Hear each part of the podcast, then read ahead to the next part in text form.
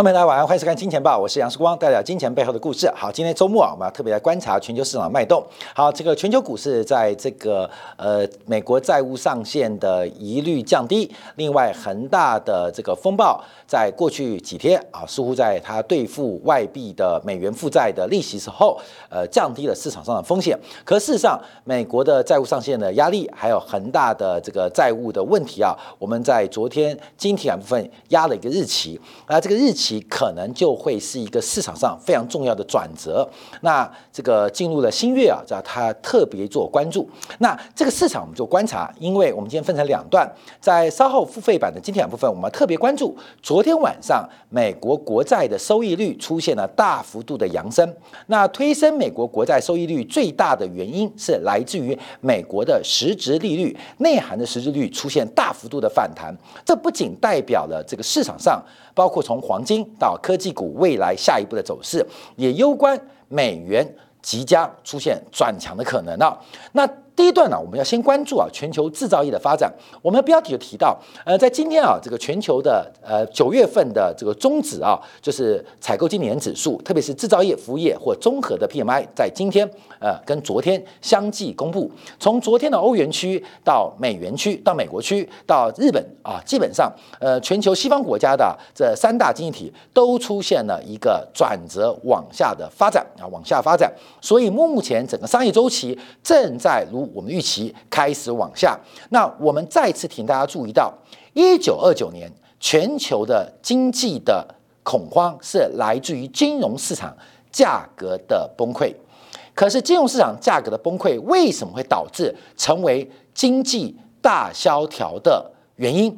主要就是在错误的阶段施实施了错误的紧缩货币政策。所以在商业中期往下的过程当中，又碰到了通货膨胀、物价上涨难以控制。一旦出现紧缩的动作，那会不会是个小型的？从一九二九年的金融价格市场的大幅波动，到经济的萧条加剧，这个所谓停滞性通胀的来临啊，叫我们特别做观察。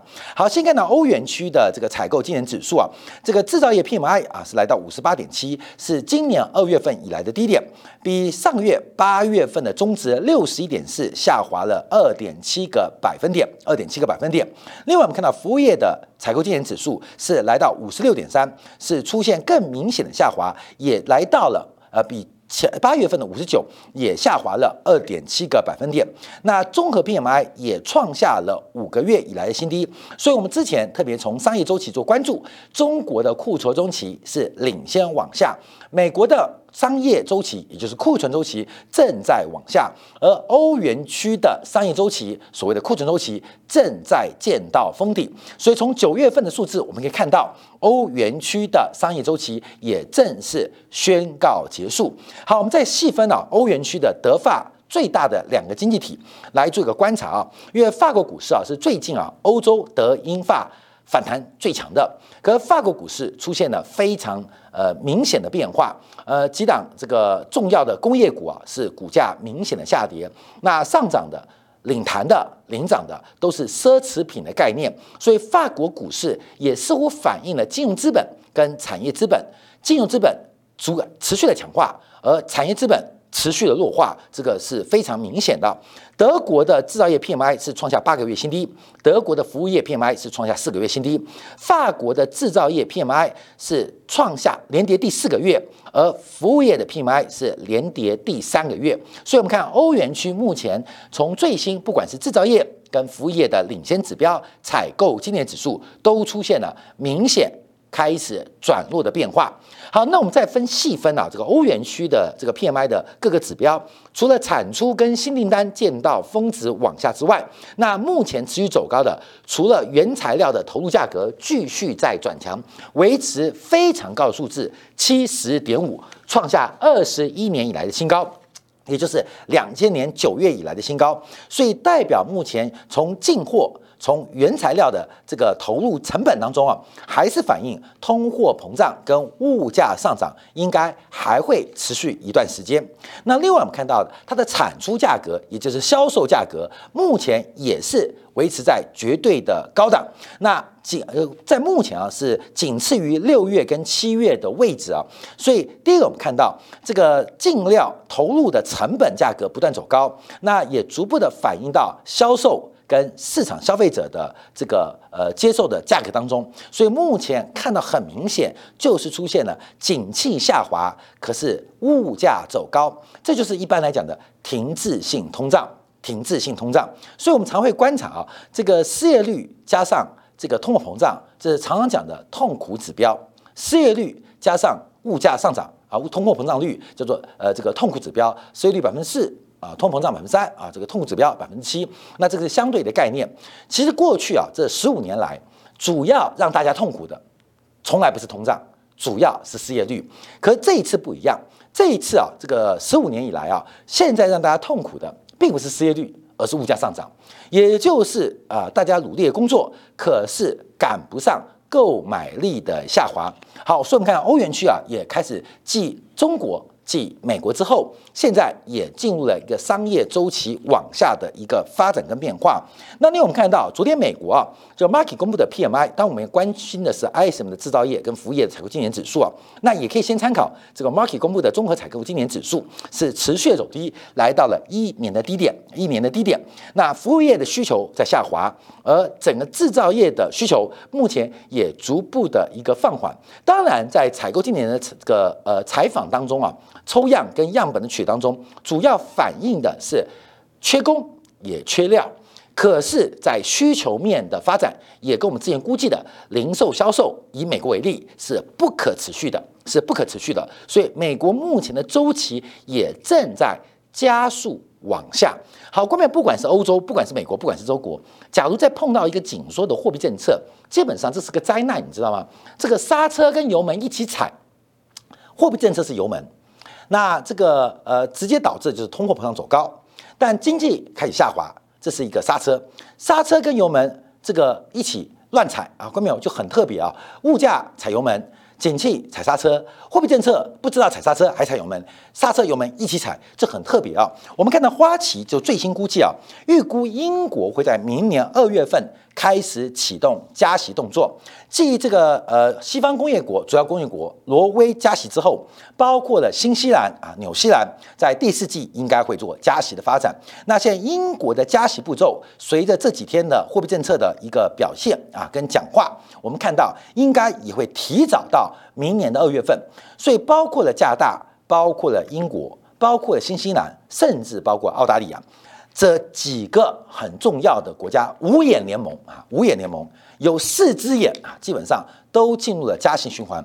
那美国的加息还会？等多久啊？等多久？这是我们今天啊《金钱报》等一下马上要呃跟大家做分享的。好，在提到美国升息之前，我们看到日本 PMI，那日本 PMI 公布的数据啊，也是出现了一个持续维持低档的发展。制造业 PMI 即将跌破五十，而服务业 PMI 出现了一点反弹的动作。而日本 PMI 走弱，更要关心的是日本最大的市场是中国的需求，所以中国需求的放缓。已经开始不断的影响日本的制造业的产出跟出口发展，所以我们综合看全球的 PMI 指数，不管是欧元区、美国、英国啊，目前都在五十以上，可是出现了一个下往下滑啊，尤其是美国跌到一年的新低，那日本跟财新中国这都是 market 的，所以这个指标统计单位都是一样的啊，呃，日本跟中国的 PMI，呃，综合 PMI 制造业加服务业。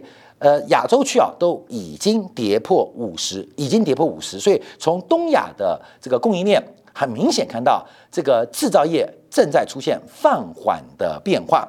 好，那我们这边要观察啊，就要慢慢提到了鲍威尔的连任之路，还有美国加息的动作。因为昨天啊也公布了美国初请初次申请失业金人数是小幅增加了一点六万人，比预期来的高蛮多的，就是美国的申请失业金人数迟迟不能进一步的。呃，这个下探不能进一步的收缩，不能进一步的好转。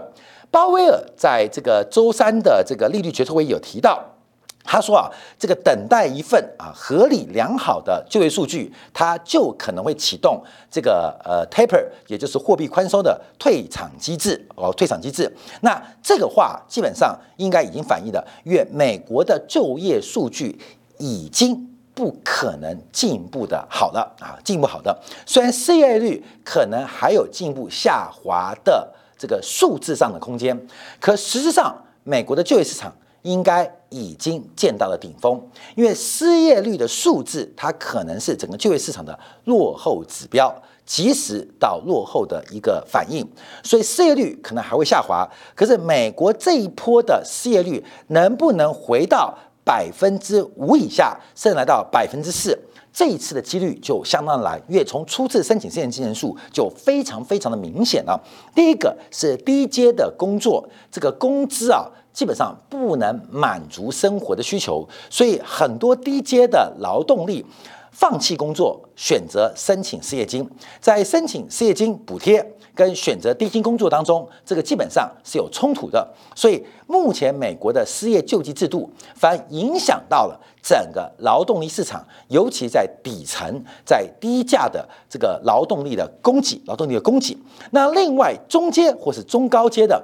目前随着科技不断的进步跟发展，事实上出现了一个结构性失业的问题，也就是工作的技能、工作的知识跟工作的经验，并不能满足当代跟现在的。雇主或劳方的呃这个资方的一个需求，好，所以我们看到这个美国的失业率能够降多低，基本上连鲍威尔在这礼拜的讲话当中，事实上也显得比较保守。可在这个时间，我们看到，呃，昨天晚上我们看到美国的 overnight RRP 的这个呃金额啊，持续创新高，已经来到了一点三五兆。在这一次美联储的呃这个会议当中啊，跟上次七月二十八号不同的，唯一不同的就是放宽 overnight RRP 啊，这个美国。美联储隔夜逆回购工具的一个单一交易对手的上限，从八百亿美金拉高到一千六百亿美金，所以预估到年底，这个 overnight 的 RRP 啊，就是极短线，就隔夜嘛，因为隔夜 overnight 就隔夜，隔夜的逆回购工具，因为这个逆回购跟中国不同哦，因为中国逆回购是由人行发动，美国的逆回购是用银行发动，所以中国的逆回购是放钱。美国的逆回购是收钱啊，基本上是收钱，所以这两个意思啊是不太一样的。那随着单一对手的上限放宽，在年底之前，overnight RRP 这个隔夜逆回购的这个工具恐怕会来到两兆美金的规模。两兆美金什么意思？也就是也就是目前美国虽然每个月一千两百亿美金往外印钞。八百亿公债，四百亿 MBS，可事实上，从 overnight 的 RRP 是用每个月 double 两千四百亿美元的速度在回流，回流到美联储的这个 overnight 的 RRP 户头啊，形成了一种变相性的流动性收缩的变化，形成一种变相的流动性收缩变化。所以大家讲说，美国不断印钞，为什么美元不贬？最近还慢慢的转强，因为美元印钞是表面上那。台面下资金的回流跟流动性的收缩是比印钞大一倍啊，大一倍。我们从这个数字啊，过去五个月简单的算术平均数可以看到，平均每个月是用两千四百亿美元的速度正在回流这个美联储的这个逆隔夜逆回购的工具啊。那随着这个金额不断走高，未来啊，美联储大概印了八兆啊，就是八兆的资产负债表了。呃，八兆当中啊，有两兆啊，过去在半年中收回了啊，收回了。所以美国。收缩资金的速度，官媒要特别留意哦。你不要听鲍威尔说 taper 啊，表达啊，你歌还是音啊，十一月才宣布。事实上，美国的收缩已经在商业银行的自发行为当中已经启动。美国的收缩已经启动。那我们在启动看，从五月份开始，五月份开始，五六七八九到九月份哦。好，各位，全球股市在高档震荡哦。那美国这次收缩是由华尔街的商银行开始发动，所以美国美联储还在印钞啊，所以大家能听到都在印钞啊，还在宽松啊，钱很多。可事实上，这次由华尔街发动，钱开始收缩回流，已经收缩第五个月喽。已经收缩第五个月喽。那这五个月发生什么事情？就是全球股市从五月、六月、七月、八月到现九月，就是一个高档的横盘震荡。你要注意到横盘震荡，而且观众注意到，不管是美国股市，不管是像台北股市，都在做量缩，都在做量缩。第一个是量缩，第二个是涨不动。那量缩之前爆过大量，那连续爆大量之后，在高档震荡，爆完大量之后。价格小跌，量缩，好看没有？那钱去哪里了？钱被美系，尤其是华尔街的这些商业银行正在积极的回流跟收缩当中。所以呢，我们在今天部分啊，都特别关注美国的实际利率。美国已经开始启动割韭菜动作，不是即将，是已经啊，是已经启动了割韭菜的发展。好，那为什么我们看到表面上啊，这鲍威尔为什么还是那么呃鸽派啊？从加拿大央行讲法。从英国央行最新的估计到纽西兰到澳大利亚，五眼联盟，五眼联盟啊，这个美国最重要的五眼联盟，从政治、军事、外交到经济，五眼联盟，其中四个眼睛啊，眼巴巴的看着即将升起。那美国偏偏不讲，所以现在观察就是我们视光一直提醒大家的，鲍威尔现在的考虑更多的是政治性思维，更多是政经思考，更多的是考虑到他自己连不连任的一个问题。所以现在啊，这个路透社也报道，政治博彩网站开始下注了，那开始下注了，到底鲍威尔有没有可能得到？拜登的提名让他成为连任美联储主席，因为美联储这一届任期任期啊，就是在明年一月底啊，二月初一月底二月初到期。理论上，这个会期拜登就应该要提名鲍威尔连任。可到目前为止，美国国会的会期开始了，拜登还没有把鲍威尔的提名的一个建议送交国会来进行讨论。来做表决，这是一个非常离谱的事情，这是个非常细节的事情，因为美国对于美联主席很少这样干过，很少这样做过。拜登会让鲍威尔连任，其中一个很重要的原因是过去美联储主席跟美国总统任期不太同调，所以为了表示美国政府三权分立，对于货币政策的超然独立的尊重，所以美国的总统有个惯例，就会让。原来的主席能够连任，能够连任，不管是共和党、民主党让你连任，代表我们对货币政策的尊重。那拜登会提名鲍威尔，很重要的建制派的思想，就是要对于美联储至少在表面上独立性给予尊重，给予尊重，这是他提名鲍威尔最大的原因。可既然他要给美联储一个非常超然尊重的面子。可是他又不提名啊，这时间拖到现在已经拖到十月份喽，就已经拖到十月份了。而十月份美国国会要表决事情越来越多，可鲍威尔的提名怎么一直出不来？所以最近我们看到鲍威尔能不能连任的几率出现了转折啊，市场上从本来一定连任到好像不太确定，好像有一点点怀疑，你懂我意思吗？有点点怀疑啊，就是很多人结婚啊，这个前戏啊，就确定要结吗？这对象真的是对的吗？是对的时间还是对的对象？看到没有？结婚大部分是对的时间，而不是对的对象。为什么是对的对象？所以在对的时间遇到了这个人，所以这个人在对的时间的环境就形成对的对象。所以为什么初恋最美？因为初恋基本上通常发生在不是对的时间。我指对的时间，包括工作，包括了事业，包括了呃收入，包括了环境，包括你自己的年龄嘛。现在的初恋不都十六、十七、十八岁就初恋了吗？十六、十七、十八岁结婚是不是开玩笑啊？对不对？所以为什么结婚就是在对的时间碰到了一个不是错的人啊？就是结婚嘛。那真的是不是对的对象？嗯，不见得啊，不见得。为什么？因为婚姻啊，人类的这个呃生理机能啊，所以基本上是对对象啊。来来来来，所以现在开始怀疑哦，这个包月能不能连任啊？能不能再续前缘？现在市场。婆婆、妈妈、阿姨们开始怀疑，鲍威尔真的是好的新郎吗？鲍威尔真的是好的新娘吗？那另外一个叫布雷纳德的，这个是民主党人士啊，他最近的呃这个当选的可能性，从原来的不太可能，到慢慢的。呃，有点可能啊，各位开始改变了，所以我们要关注到这个鲍威尔的动作。我们昨天啊有分析到美联储的一个这个投票的倾向，因为鲍威尔非常非常明显，跟美联储的理事、跟各联邦分行的行长出现了非常不投调的动作。从点阵图，这是公开透露的讯息。美联储各地的分行行长，包括了美联储中央的理事，基本上已经出现过半的发展倾向升息，倾向升息。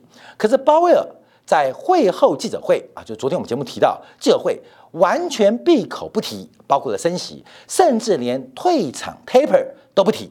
所以鲍威尔的想法。怎么会跟讨论出来结果不一样？这个会议当中九比九嘛，里面打翻天了。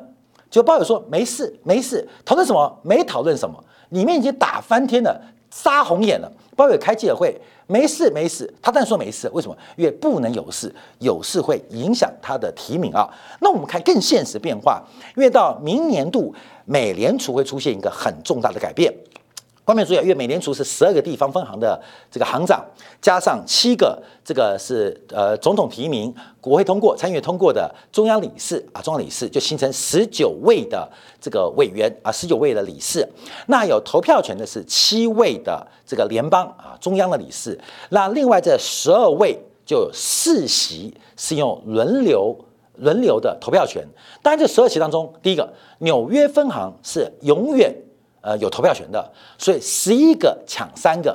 那另外芝加哥跟费城，他们又是两个抢一个，所以变成官民注意哦。那九个抢另外两个啊，就是一个轮动的一个过程啊。基本上官民也要注意到这个美联储的动作。那明年会发生什么事情？好，我们刚提到，因为十二个分行当中要提出四个，会推出四个代表。纽约美联储就是威廉姆斯，他是永远的代表啊。纽约分行比美联储中央还大了，这我们节目也提提过。那剩下就有三个会轮动，这个三个会轮动，这就有投票权哦。其他是与会，但真的投票的时候要有权利啊，是轮动。那明年的轮动很特别啊，第一个是鸽派的旧金山分行的总裁行长戴利，跟芝加哥分行的总裁伊凡斯，在今年有投票权，明年就没有了。那取而代之的会出现一些变化，出现一些变化。第一个，我们看到最阴最阴的堪萨斯分行的乔治会进来。另外，克利夫兰梅斯特，其实梅斯特很阴啊，只是最近讲话比较割了。哎，两个割换成两只鹰，所以明年的明年的我们看分行的一个呃投票过程当中啊，基本上会对于整个美联储。紧缩还是宽松，会有基本严重的一个改变，这投票倾向会改变嘛？各位，这倾向就开始出现转折了，就开始出现了一些转折了。所以，我们看到这个美联储主席还在压抑，压抑什么？各位有政治介入美联储嘛？那我们看到另外一个政治介入货币政策进入央行的，就是昨天的土耳其央行，土耳其央行。在昨天意外的宣布降息啊，意外宣布降息。那主要是土耳其的这个埃尔多安啊，在连续施压之后啊，大幅的下调利率，从原来的百分之九下调了四个这个四码，来到了百分之十八，让整个市场跟经济学家非常非常的意外啊。那我们看到第一时间的反应，就是整个土耳其的里拉货币再度创下新低，再度创下新低，整个。呃，土耳其目前的这个金融环境跟整个目前的财政负担，还有内部的通胀跟失业率，让土耳其面临到极大极大的压力。那为什么埃尔多安要施压呢？主要跟他的民调有关，因为目前土耳其埃尔多安领导的这个政党啊，正义与发展党 （AKP） 啊，它的民调正在下滑，在二零二三年会启动选举，那会不会失去多数的席次？还是埃尔多安呢？会放弃西方的民主选举制度，那进行了自己的这个民主集中制哦。这土耳其的政坛变化正在开始出现一些改变跟隐忧啊，而且土耳其在目前近东跟这个西亚基本上参与度是非常非常高，所以土耳其意外的一个降息动作吓坏了市场，吓坏市场。好，下面我们看这个图啊，下面这边，因为埃尔多安基本上跟所有新兴国家都唱反调。包括拉丁美洲，从智利到巴拉圭，呃，到这个巴西啊，到墨西哥，中南美洲全部在升息。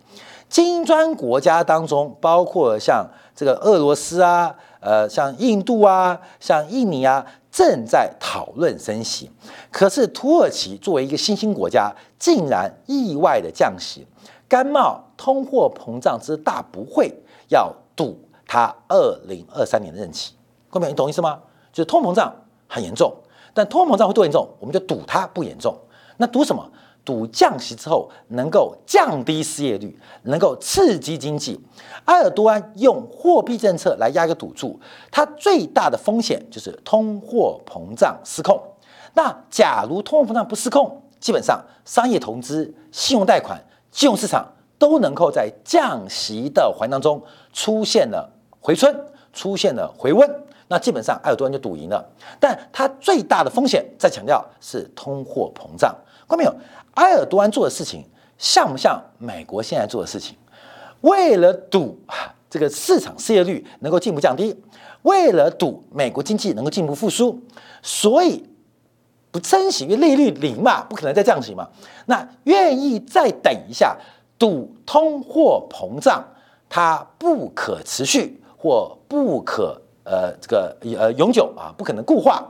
所以在赌这个东西，所以土耳其央行在做什么？其实就折射的跟美国的现在的政策很像。那这问题都不是货币政策，也不是经济学家做决定，而是政治干预独立的央行决策所出现的一个恶果。所以土耳其会不会现在面临困难？就是美国下一个困难。我们要做大胆的预测：川普没有连任成功，拜登会不会？也连任失败，美国的政治现在很特别哦。川普没有连任成功，那拜登会不会也连任失败？会不会也连任失败？看到没有？这是一个非常重要的一个发展哦。拜登会连任失败，只有一个条件，就跟我们之前预估川普落选、拜登当选逻辑一样，就是美国股市不能维持高档。对于民主党来讲，华尔街的市场越热闹，美国道琼指数越高，纳斯达克指数不断创新高，对于民主党的选票越有利。分成两个层次，第一个，民主党的金主很多是来自于加州科技新贵；第二个，民主党的票源来自于中产阶级跟工薪阶级。所以，当贫富差距矛盾拉大的时候，民主党可以吃到。这个贫富差距左派的选票，所以对于拜登来讲，鲍威尔非常聪明。只有股市越涨越高，美国人民对于贫富差距越来越厌恨、越厌倦的时候，左派会不断的加强实实力，增加声量。所以，拜登能不能连任，关键就是美国股市能够走多高。鲍威尔已经鞠躬尽瘁了。我相信鲍威尔去做土耳其央行长的话，基本上埃尔多安一定爱死他了，爱死他了。各位干一样的事情，他们冒什么样的风险？通货膨胀会不会失控的风险？所以我们要特别做观察。好，今天周末啊，我们特别等会在今天的部分要提醒大家注意到，就是我们一直关注的美国实质利率开始出现大幅度的转强，是在昨天晚上做出了突破。从黄金的大幅转弱，我们可以看到现在这三天大幅反弹的科技股的未来。实质利率一旦转强，对于没有报酬率的贵金属，对于非常仰赖现金流折现率的估值基础的科技股股价，将会有非常攸关的影响。我们休息一下，在今天部分为大家做进一步的观察跟分析。